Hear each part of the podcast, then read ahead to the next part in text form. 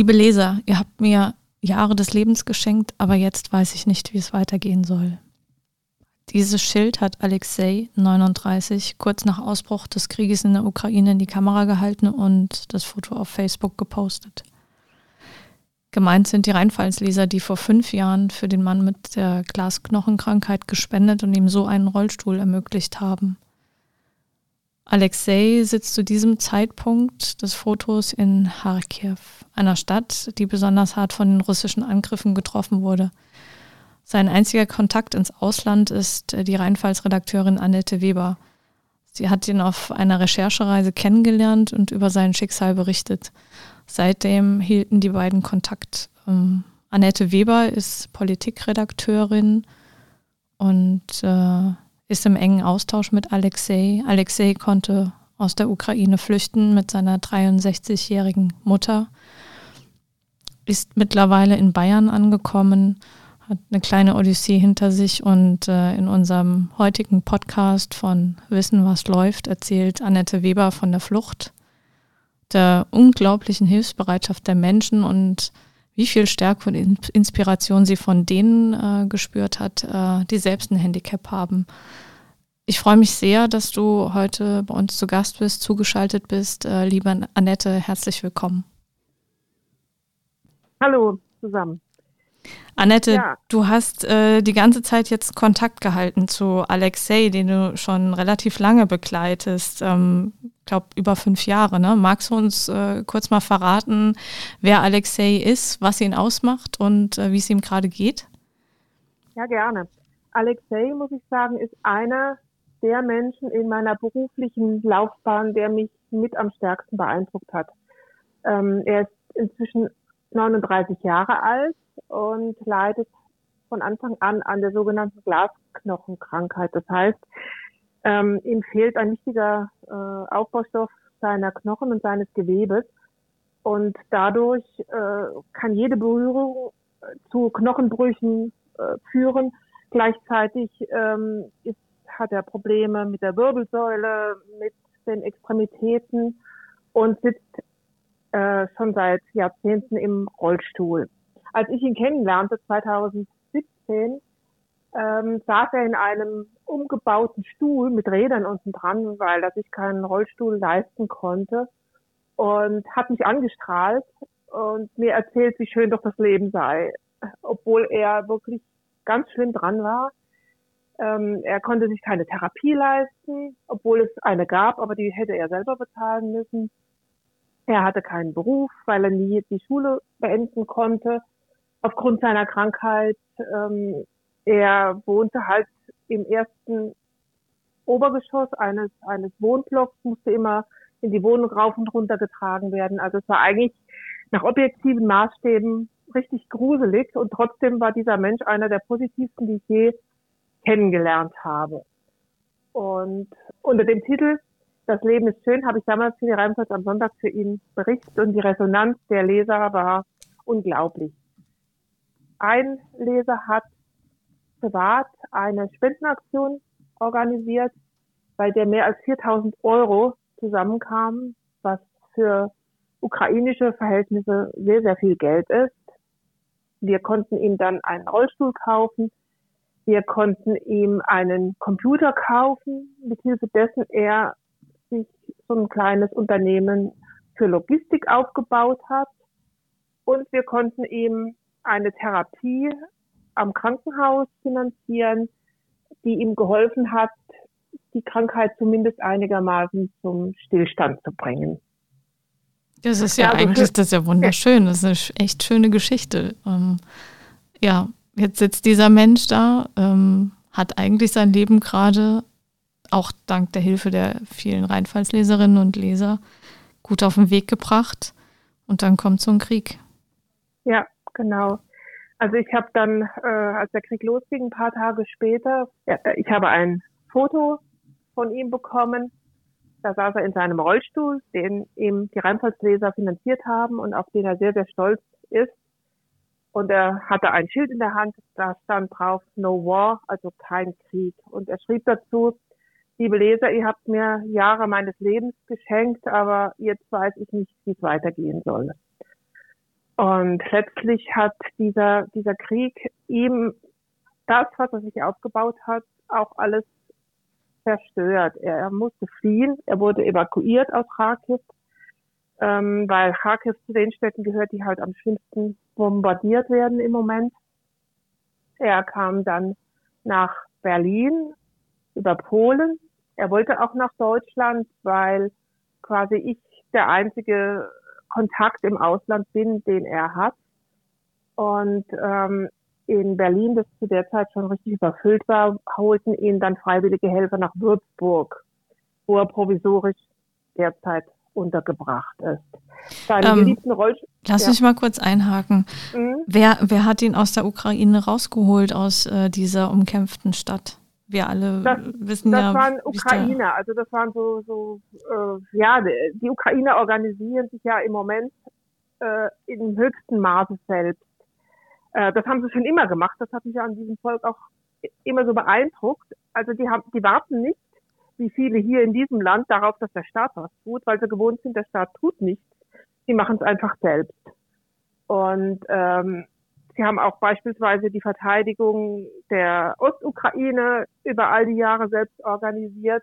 Und jetzt organisieren sie auch die Evakuierung besonders vulnerabler Gruppen, also von Familien und von behinderten und alten Menschen aus diesen umkämpften Städten. Also teilweise sitzen da acht Leute in einem Auto und werden da in halsbrecherischer Fahrt dann aus diesen Städten rausgefahren. Äh, also das ist nichts, was in irgendeiner Form äh, staatlich organisiert und Konvoi äh, ist, sondern das ist einfach Privatinitiative. Wir machen das jetzt. Das ist ja unglaublich. Und du hast die ganze Zeit äh, über zu ihm Kontakt gehalten und bist auch für ihn wirklich der einzige Kontakt ins Ausland? Ja, letztlich bin ich das, obwohl ich nur ein paar Brocken Russisch spreche und eher nur Russisch. Also wir äh, kommunizieren mit Hilfe von Google-Übersetzer. Äh, aber es klappt eigentlich ganz gut. Und seit er in Deutschland ist, ähm, ist es auch ein bisschen einfacher, weil der Helfer, der ihn von Berlin abgeholt hat und sich um ihn kümmert, ist äh, geboren in Kiew, spricht also Ukrainisch und Russisch und lebt seit vielen, vielen Jahren in Deutschland. Und ähm, über ihn geht jetzt auch vieles, sodass die Verständigung auch einfacher wird. Und, und er will auch Deutsch lernen. Also er ist, er ist ein sehr, sehr, in mein, also soweit ich das beurteilen kann, ist es ein sehr, sehr intelligenter junger Mann, der das auch mit Sicherheit schafft. Und wenn, wenn er was will, dann kriegt er das auch hin. Er hat schon ziemlich viel in seinem Leben geschafft, was du mhm. bis jetzt uns schon erzählt hast. Wieso ähm, ist er in Würzburg gelandet und nicht direkt in der Pfalz, wenn er zu dir möchte? Ja, das, das Problem ist eben, er hat mir dann irgendwann geschrieben, er ist in Berlin angekommen und er muss auch gleich wieder raus, weil Berlin keine Unterkünfte mehr hat. Wo war er da und in Berlin untergebracht? Er war, er kam halt ganz normal am, am Bahnhof an und wurde eine Nacht provisorisch in einem Zimmer in einem Hotel untergebracht und am nächsten Morgen wurden sie dann eben verteilt auf Busse und Fahrzeuge, die eben aus ganz Deutschland da in Berlin eintrafen und die Leute auch mehr oder weniger in Eigeninitiative abgeholt haben. Also in der Beziehung äh, beweisen die Deutschen inzwischen auch äh, eine ähnliche äh, Flexibilität und Eigeninitiative wie die Ukrainer, muss man schon sagen. Also das war halt Zufall, dass er gerade nach Würzburg kam, weil er musste eben aus Berlin raus. Und jetzt in Würzburg haben wir das Problem, da er ja, äh, weil er eben in die Pfalz möchte, wo das soziale Umfeld durch mich da ist, kann er sich eben in Bayern im Moment nicht registrieren. Was heißt, Denn er kann sich da nicht registrieren? Also er kann nicht zu der Ausländerbehörde gehen und sagen, okay, meine Mutter und ich, wir sind Flüchtlinge aus der Ukraine und äh, dann eben sagen, ich brauche, dann würde er Sozialhilfe bekommen, er würde Zugang zu einem Gesundheitssystem bekommen und und und all das, was vereinbart wurde. Wenn er das jetzt täte, müsste er in Bayern bleiben. Das will er ja nicht. Mhm. Also es ist so ähnlich wie die vielen ukrainischen Flüchtlinge, die jetzt auch bei äh, Verwandten unterkommen, die registrieren sich auch nicht unbedingt. Ah, Deswegen ja. ist ja auch die Dunkelziffer so hoch wir wissen gar nicht, wie viele hier sind. Mhm. Ne? Also das sind wahrscheinlich weitaus mehr als, als die offiziellen Zahlen, die wir jetzt über die Ausländerbehörden haben. Und deswegen wird er im Moment von äh, diesem Helfer, diesem ehemaligen gebürtigen Ukrainer versorgt, auf dessen eigene Kosten und ähm, ist dort noch in der Wohnung und äh, wir versuchen ihn halt dann hier in die Pfalz zu kriegen und dort kann er sich dann registrieren und dann würde er auch Zugang zu unserem Sozialsystem erhalten. Und seine Mutter natürlich auch, die dürfen wir nicht vergessen, die ist ja auch dabei. Wie alt ist die Mutter? Die Mutter ist 63 Jahre alt. Ist die, die ich ist die noch nicht. fit? Okay. Die, die kenne ich selbst persönlich nicht, aber sie scheint äh, von den von den Fotos und was er erzählt relativ fit zu sein, ja. Ähm, wir haben jetzt über Bekannte von Bekannten, so wie es eben häufig läuft, ähm, einen Mann kennengelernt in Ebertsheim, das ist in der Nähe von Grünstadt. Der ist selbst querschnittsgelähmt und der hat sich bereit erklärt, äh, Alexei und seine Mutter aufzunehmen. Ja. Wir waren auch dort, haben es uns angeschaut.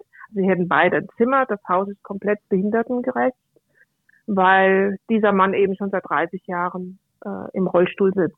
Also die Infrastruktur ist eigentlich optimal. Und das Umfeld wäre auch sehr schön, weil der lebt in so einer Art äh, Wohngemeinschaft, Mehrgenerationen Gemeinschaft ähm, in Ebertsheim in einem äh, umgebauten Fabrikareal mit alten, jungen, Behinderten, Nichtbehinderten zusammen. Und da könnten wir Alexei vermutlich äh, oder, oder sicher für eine Weile unterbringen, halt nicht auf, auf Monate. Das heißt, wenn er hier ankommt in den nächsten ein, zwei Wochen, äh, wird er eine Weile in Ebertsheim bleiben können. Aber wir müssen halt schauen, dass wir doch etwas finden, wo er längerfristig untergebracht werden kann. Und da helfen halt unsere deutschen bürokratischen Hemmnisse nicht gerade. Ähm, ich habe hier bei mir im Ort in dem ich wohne, habe ich eine behindertengerechte Wohnung angeboten bekommen, die relativ günstig ist und das wäre optimal. Das Problem ist nur, ähm, wir können die nicht anmieten. Das muss die zuständige Gemeinde machen. Und äh, damit die das macht, muss die Vermieterin der Wohnung quasi an die Gemeinde rantreten und sagen, ich habe eine Wohnung, wollt ihr die mieten? Und dann muss die Gemeinde wiederum sich die Wohnung begucken und entscheiden, ob sie diese Wohnung mieten will. Und auf diesem langen Weg ist das Ganze jetzt. Ich weiß nicht, ob es klappt. Ich hoffe es. Wäre optimal, aber es liegt eben nicht mehr in meiner Hand. Das heißt, also hast du Kontakt zu der Vermieterin? Ja, habe ich. Ja, ja, die hat mich angesprochen. Äh, und ich war auch dort, habe mir die Wohnung angeguckt. Ähm, ja, also die hat jetzt gesagt, sie wird dann eben der Verbandsgemeindeverwaltung die Wohnung anbieten und mal gucken, wie es dann weitergeht. Das kannst Weil ja behindertengerechte Wohnungen sind ja auch nicht so äh, breit gesät. Ne? Ja, das klingt aber, als könnte sich das jetzt noch eine ganze Weile hinziehen. Ja, ja. Befürchte ich auch, ja. Ich werde weiterhin äh, Druck machen, Mails verschicken an die zuständigen Behörden und denen halt ganz tierisch auf die Nerven gehen. Und hoffen, dass das was nutzt. ja, also das, ähm, das klingt schon mal alles sehr gut, ähm, aber das ähm, zeigt halt auch immer wieder, wo äh, die Hilfsbereitschaft an der Realität dann auch scheitert, ne? an so kleinen ja. Sachen. Da kann man jetzt im Prinzip nur hoffen, dass die Vermieterin bei der Stange bleibt ähm, und die Prozesse bei der Gemeinde dann relativ zügig gehen. So ist es, weil sie hat halt auch ähm, Interesse von, von anderen Leuten und hat halt nur, weil sie eben äh, Mitleid hatte mit der Gesamtsituation von, von den ukrainischen Flüchtlingen zu mir gesagt, ähm, ja, ich hätte Vorgriffsrecht, aber sie kriegt die Wohnung zu dem Preis locker auch los an andere und da sind auch andere Interessenten schon da. Das ist halt das Problem. Und ähm, ja, ich habe auch in dieser Zeit jetzt, als ich mich ein bisschen um, um Alexei gekümmert habe, gemerkt, man muss wirklich äh, einen, einen langen Atem haben, eigentlich sehr viel Zeit und ähm, sehr hartnäckig sein. Und deswegen finde ich, ist das Engagement der vielen Helfer umso höher einzuschätzen, äh, die da wirklich sich da reinhängen und ganz, ganz viel auf die Beine stellen, weil einfach ist es nicht. auch die Geschichte jetzt mit dem Rollstuhl, ähm, das sind so, so faszinierende Begegnungen, die man dann macht.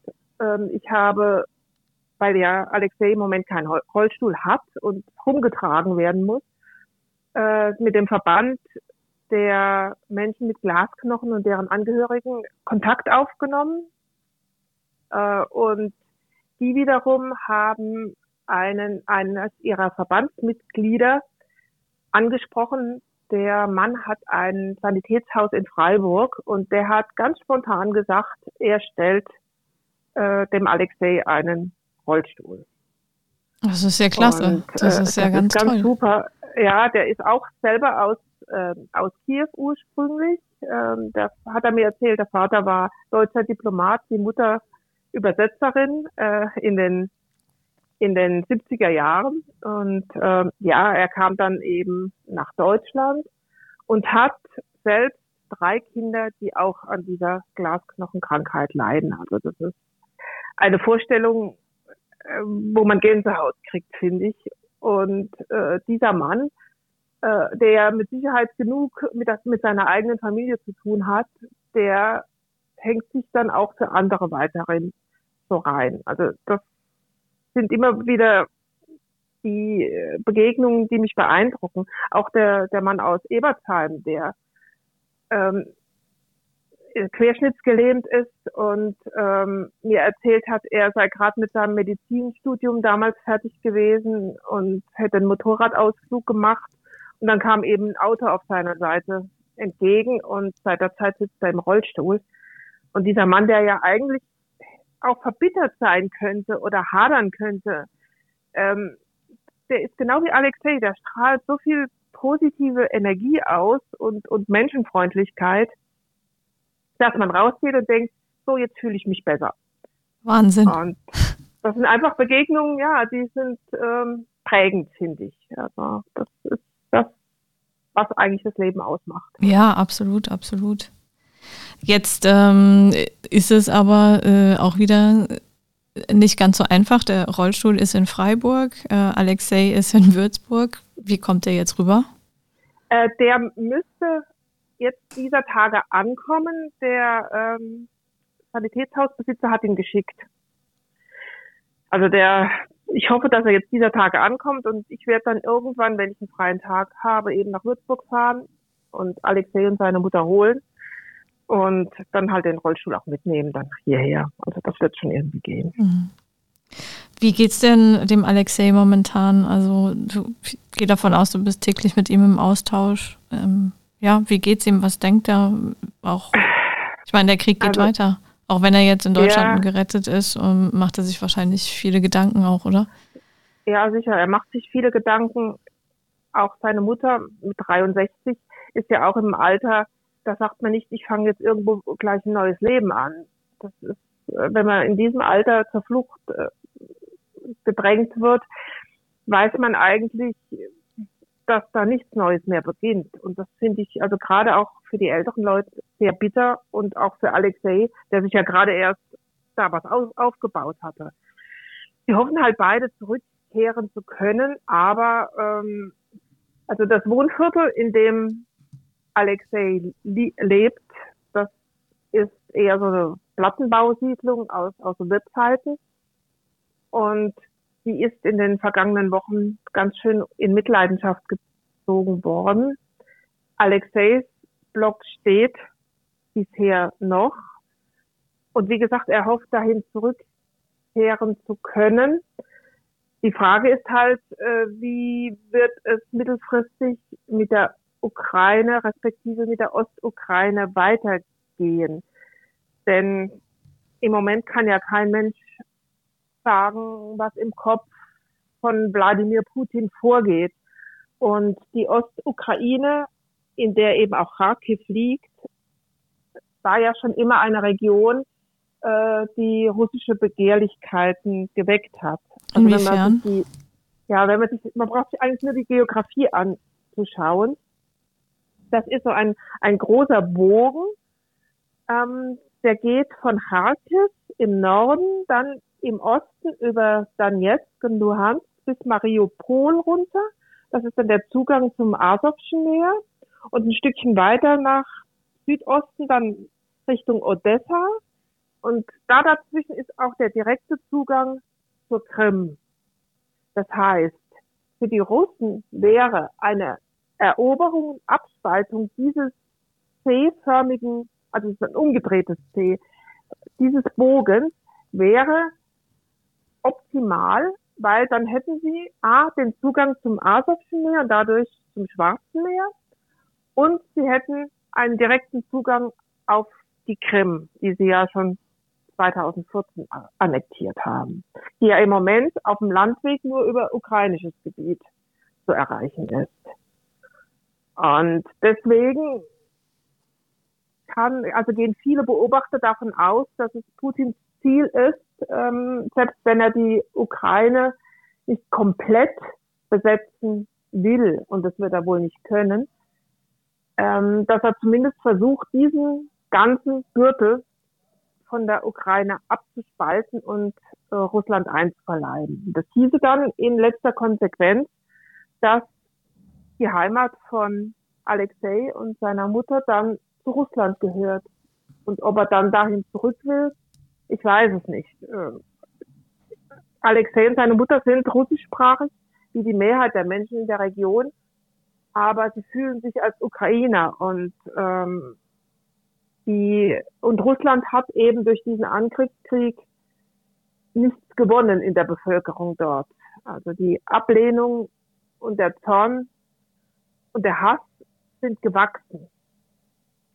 Ja, das Deswegen, kann ich mir vorstellen. Ja. Wenn wir da gerade drüber reden, ähm, wie ist denn aktuell die Einstellung der Menschen äh, zu Europa, insbesondere auch zu, zu Deutschland? Also Zelensky hat ja seine mhm. Forderungen mhm. auch nochmal deutlich gemacht in seiner Rede ähm, jetzt jüngst, ähm, sagt, das ist alles zu wenig, was darüber kommt. Äh, mhm. Und ja, auch die ganzen äh, Waffentransporte und so weiter, das ist ja alles nach Ansicht vieler zu wenig? Ähm, fühlen die sich im Stich gelassen äh, oder sind sie ähm, trotzdem, orientieren sie sich noch Richtung Westen, Richtung Europa, Richtung Deutschland und sagen nach wie vor, sie grenzen sich von Russland ab?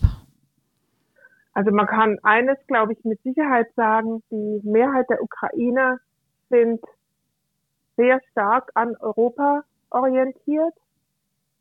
Ähm, eine Begegnung die ich hatte vor einigen Jahren. Das war kurz äh, nach der Brexit-Abstimmung war ich in, in Kiew und ähm, da saß ein alter Mann äh, auf dem Maidan und hat ähm, die Europahymne gespielt.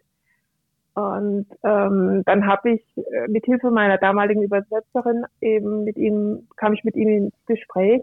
Und er hat, also ein, ein Mann von damals über, über 80, schätze ich mal, äh, der hat zu mir gesagt, äh, wir Ukrainer, wir wollen Richtung EU, am besten in die EU rein. Und ähm, ich kann überhaupt nicht verstehen, wörtlich, das weiß ich noch, dass diese dummen Briten jetzt rausgegangen sind. Das ist für mich so ein Indiz. Also die Stimmung ist sehr pro EU immer noch, auch was ich so von meinen Bekannten und Freunden mitkriege. Ähm, die Reaktion auf die deutsche Haltung ist gemischt, würde ich sagen. Aber wie gesagt, ich kann auch immer nur von den Leuten reden, mit denen ich Kontakt habe. Das sind keine Umfragen unter der ukrainischen Bevölkerung. Das ja, ist klar. einfach nur ähm, ja mehr oder weniger subjektiv geprägt. Ich glaube, es hängt ein bisschen von ab, mit wem man spricht. Ähm, ich habe die eine Freundin von mir, äh, die Hochschuldozentin in Kharkiv ist, und wirklich ähm, sich gut auskennt in Geschichte und in internationalen Beziehungen, ähm, hat relativ viel Verständnis, weil sie sagt, ähm, sie kann das ein bisschen nachvollziehen. Ähm, deutsche Geschichte, ähm, die Wehrmacht in der Ukraine und in Russland und äh, die ganzen Gräueltaten die damals passiert sind und dass sich die Deutschen jetzt scheuen äh, mit Waffenlieferungen an Russen, äh, an, an die Ukrainer äh, gegen die Russen, kann sie verstehen, auch wenn sie selbst sagt, ähm, wir brauchen das unbedingt, sonst so wirklich überleben wir das nicht. Mhm. Ähm, es gibt andere Leute, die dann sagen, warum stellen sich die Deutschen immer schwer? Was gar nicht gut ankommt, ähm, ist die Weigerung der Regierung bisher, die russischen Energielieferungen einzuschränken oder eventuell ganz zu kappen. Weil die Leute sagen halt, äh, wir werden hier bombardiert und alles. Und ihr jammert, äh, wenn der Benzinpreis über zwei Euro ist. Und ähm, ich muss gestehen, wenn man Menschen dort kennt und kennt das Land und sieht, wie es jetzt zerstört wird, äh, empfinde ich ähnlich.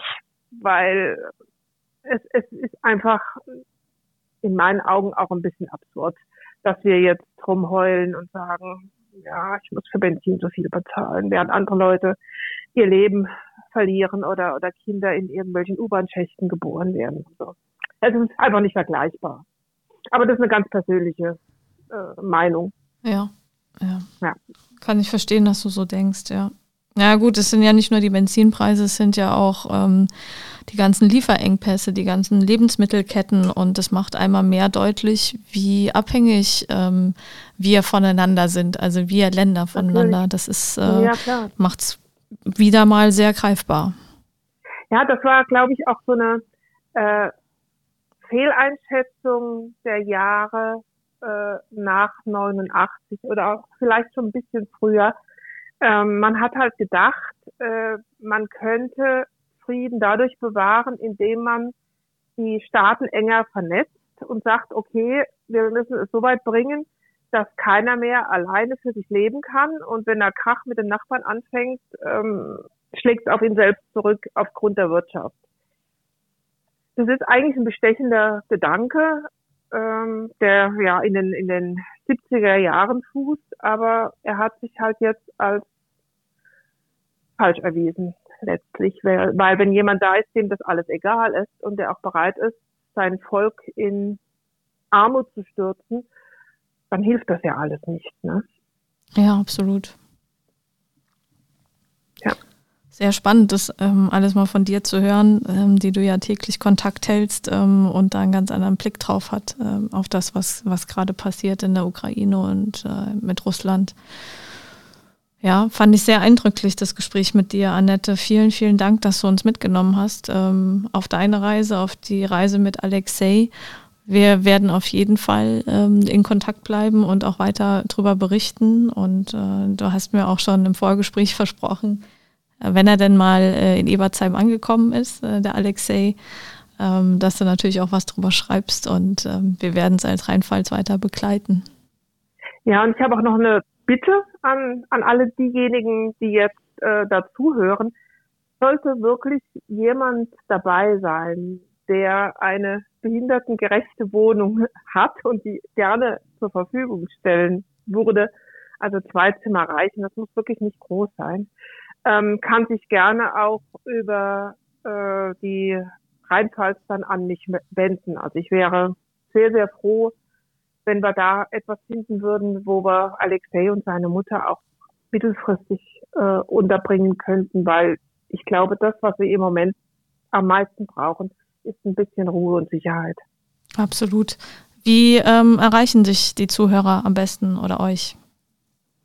Am besten über meine Redaktions-Mail-Adresse und zwar Annette, das sind zwei N und zwei T im Vornamen, Punkt Weber at rheinpfalz.de. Und für alle, die jetzt keinen Stift dabei haben, ähm, packen wir es auch nochmal in die Beschreibung rein des Podcasts. Hammer. Ja, wir haben es. Danke, Annette. Es war ein ja, sehr erfrischendes Gespräch mit dir. Ähm, sehr spannend und äh, wie gesagt, wir werden es mit Sicherheit alle äh, sehr interessiert verfolgen. Danke für heute und äh, danke für die tolle Geschichte. Okay, danke dir auch. Tschüss.